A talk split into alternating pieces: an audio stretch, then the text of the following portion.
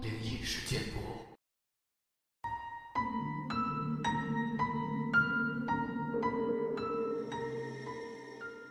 嗨，你好，欢迎来到今天的奇闻事件部，我是主播莫大人。本节目内容纯属虚构，故事效果不足为信，也请各位朋友千万不要模仿。今天这期节目呢，我们继续分享那个马来西亚网友他分享的故事。这次呢，说一个山顶惊魂。太平山，对于太平人来说，并不会感到陌生。上面的度假屋，流传着很多鬼故事。比如半夜的时候，客厅会传来脚步声；半夜会有个女鬼坐在梳妆台前梳头发；半夜度假屋里的房门会自己开关；度假屋老板的爸爸晚上会出现在度假屋等等。我们这班不怕死的年轻人，很想去证实一下故事的真假。于是，趁假期来临，我们约好十多个不同班级的同学，一起去山上一探究竟。我们分两批人上山的，一批是坐车上，另一批就走路上去。而我呢，是走路上的那一批。我跟几个同学慢悠悠的走着，一边聊天，一边欣赏沿途风景。越走越高。遇到的人就越来越少，最后一路上都已经遇不到路人了。有一段路，我突然有感觉，是那种心里毛毛的感觉。这段路两边的树长得很高，又茂密。就算现在是中午时分，但是一点阳光都照不进来，十分的诡异。我什么都看不到，不过却感觉到。树林中，有人正在盯着我们看呢，感觉很是不自在。最后，我们花了四个小时，才走到山顶的度假屋。上面的气候很凉爽。由于我第一次上去，我就在度假屋四周巡视一番。度假屋中很陈旧，还夹带着一些异味儿不过还算能接受。我们放下行李。就出去外面活动，拍照、吹水、看风景。很快就到了黄昏时分，我们分工准备今晚的 barbecue。女生去准备食物，男生生火、搬椅子、搬桌子。七点多，天已经完全暗了下来，我们的 barbecue 也开始了，一直到晚上十点多。这时候。酒足饭饱，有人提议去探险。从度假屋走到下面的餐厅，再走回来，而且不可以用手电筒，只能用手机的微光照明。于是我们就分几组人轮流探险。一路上暗摸摸的，什么也看不到。我们差不多要到餐厅的时候，有个女同学停了下来。瞪着眼看着前面的餐厅，我们也跟着停下，往餐厅的方向看过去。什么都没有啊。她到底在看什么呢？于是就问她：“你看什么呢？”这时我才发现，她嘴唇都在发抖。他说：“餐厅那边，有有一个老人站在那儿看着我们。”我们都看去餐厅的方向，没有人呀。你是不是看错了？这时几个人你看看我，我看看你，心中都有了一个一致的决定，那就是跑。我们几个人一边跑一边喊，一直跑回了度假屋，跟其他人说我们遇到鬼了，他们以为我们在开玩笑。可是那个看到老人的女生越来越不对劲儿，手脚越来越冷，脸色也很差，他们这才相信是真的。全部女同学都陪她进房间休息。我们几个男的不怕死，还想下去餐厅，再看一下，看看是不是真的有一个老人。八个男生，阳气很重的，就这样浩浩荡荡的走下去。为了更刺激，我们全部都不能拿手电出来照明。到了餐厅后，就到处探视。我们在餐厅附近走来走去，却什么都没看到。最后，整班男生坐在餐厅前，聊起天来。聊了一阵子，我的感觉来了，整身鸡皮疙瘩起来。突然，餐厅的灯自己关掉了，黑的伸手不见五指。我们几个人吓了一跳。突然有人喊：“走啊！”我们整班男生就跟着跑，一口气跑回了度假屋。回到度假屋，却听到女生的房间里正在哭呢。我们就叫他们开门。问怎么回事他们说，被反锁在里面了，打不开门。我的心里更毛了，尝试开房门，哪知道一转就开了。我们整班人都涌进房间里，十多个人不分男女，挤在一个房间里，打算今晚全部睡在一间房里。女生睡床，男生则要睡在肮脏的地下。我们虽然很累，可多数人都怕得睡不着，于是就坐在一块儿，讨论起刚才发生的事儿。正聊着呢，我们听到有声音从外面传来了，有人在外面。可是我们数清楚了，我们全部人都在房间里面，客厅不可能有人呀。我们很清楚的听到开门关门的声音，一个个。都怕得屏住呼吸，不敢出声。目光全部落在房门上。过了许久，没有动静，我们才松了口气。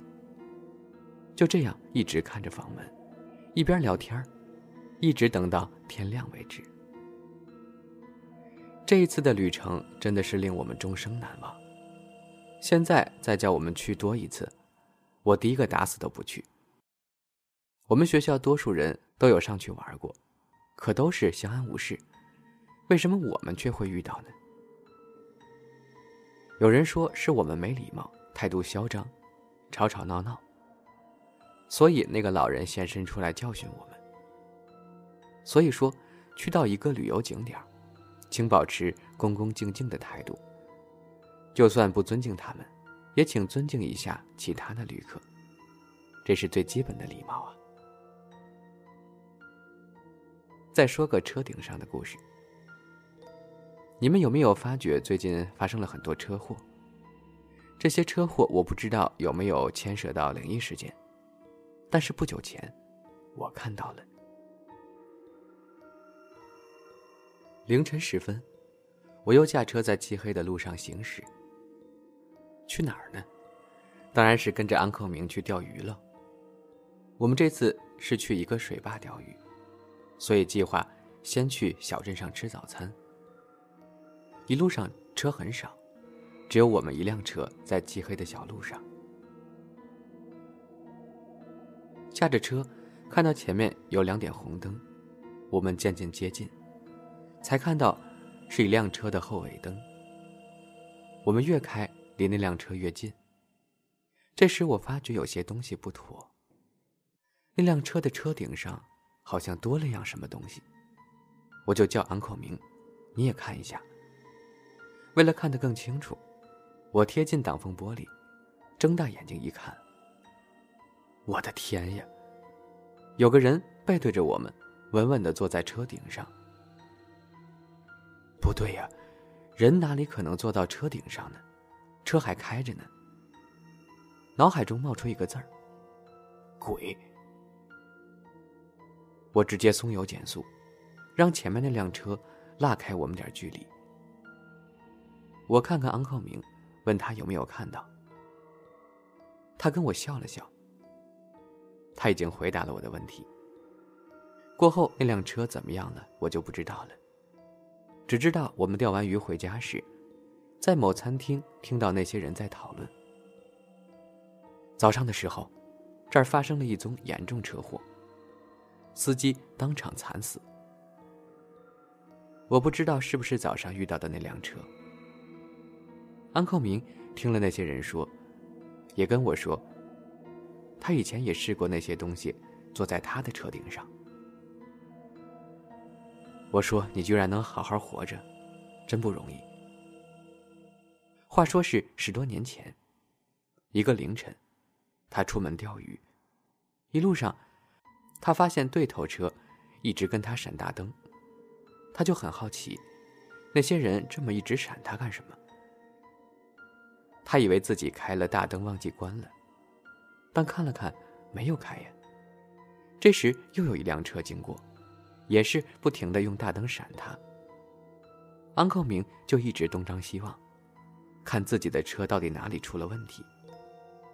车门有关紧，车灯正常，车头没有冒烟，没有任何问题。后来安克明来到一个小镇，打算停下车来仔细检查一下。他的车刚好停在一辆 VAN 的旁边。安克明。无意看到那辆车的车镜反映的倒像。他从 VAN 的车镜看到自己的车顶上，正坐着一个女人，头发长长的，身穿白袍。安扣明这时做了一件不正常人类做的事儿，他在车内拍打车顶，砰砰砰的。过后，安扣明又去看隔壁那辆 VAN 车镜的倒影。哎，不见了，哈哈，看来是跑掉了。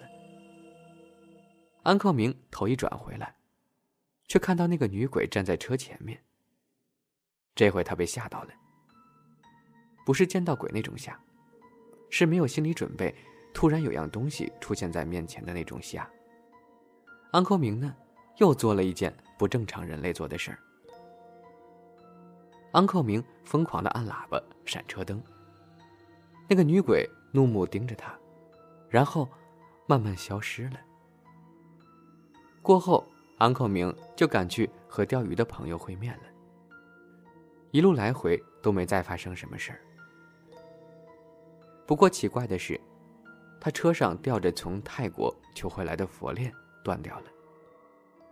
我说，应该是那个佛链帮他挡了一劫，不然当天的新闻里，出车祸的就是他了。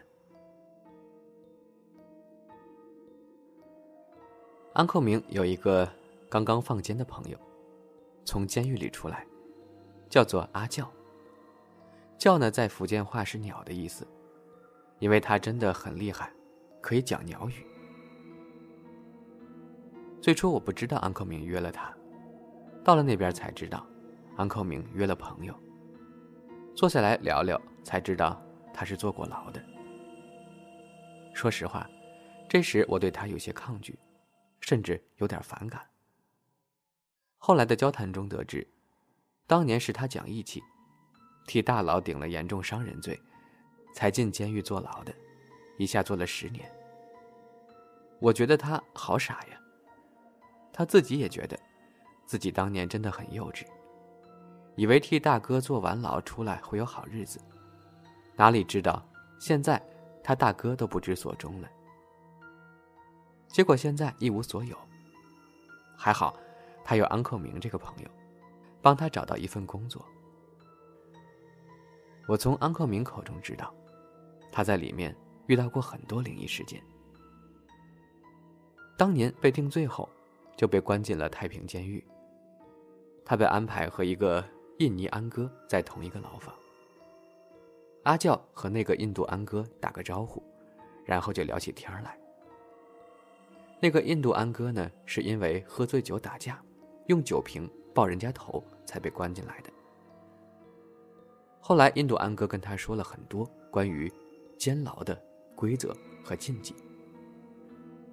阿教跟我们说，不要太相信电视剧、电影，真正的监狱里可不像电视剧、电影那样，里面没有什么大佬，什么帮派，什么监狱风云之类的。在外面，你是只手遮天的大佬；进去就只是一只蟑螂吧。想在里面闹事儿的话，担保没有好日子过。里面是狱警大晒的，闹事儿的话，被狱警打个半死，不然就是不给你东西吃，不然就是脱光你衣服，给你睡在又冷又湿的水泥地上，看你能怎么凶。最恐怖的是，狱警不小心打死囚犯的话，他们会有办法盖过去的。所以我们只能听警察在拘留室打死人，可从来没有听过狱警在监牢里打死过人。